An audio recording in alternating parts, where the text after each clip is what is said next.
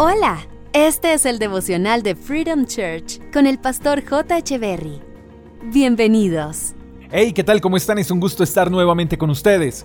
Lucas capítulo 22, verso 40 dice, Jesús dijo, oren para que no cedan a la tentación. Todos en algún momento hemos tenido que enfrentarnos a la tentación. Nadie escapa de la prueba, todos estamos expuestos ante el tema. Nadie puede decir que no ha sido tentado porque sería un mentiroso. Si el mismo Jesús fue tentado, ¿quiénes somos nosotros como para creer que no podemos ser tentados?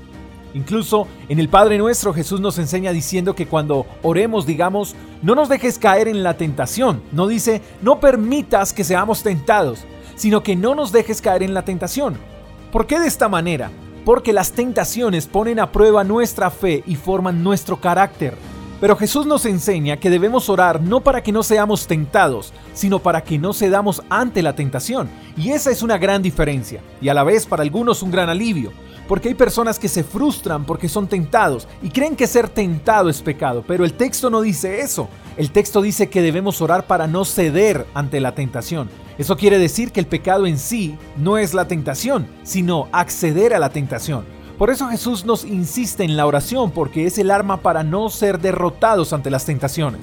Entonces, si estamos siendo atacados con constantes tentaciones, debemos intensificar nuestros tiempos de oración, porque ante las tentaciones no podemos ser flexibles, no podemos ser ingenuos, sino al contrario debemos estar alertas y no darle tiempo ni terreno a esas pruebas. No te frustres si estás siendo tentado, mira la tentación como una oportunidad para probar tu fe, para aferrarte con más fuerza a Dios, porque aunque nuestro enemigo el diablo nos tienta para hacernos pecar y así separarnos de Dios, esas tentaciones deben conducirnos a buscar con más fuerza a Dios.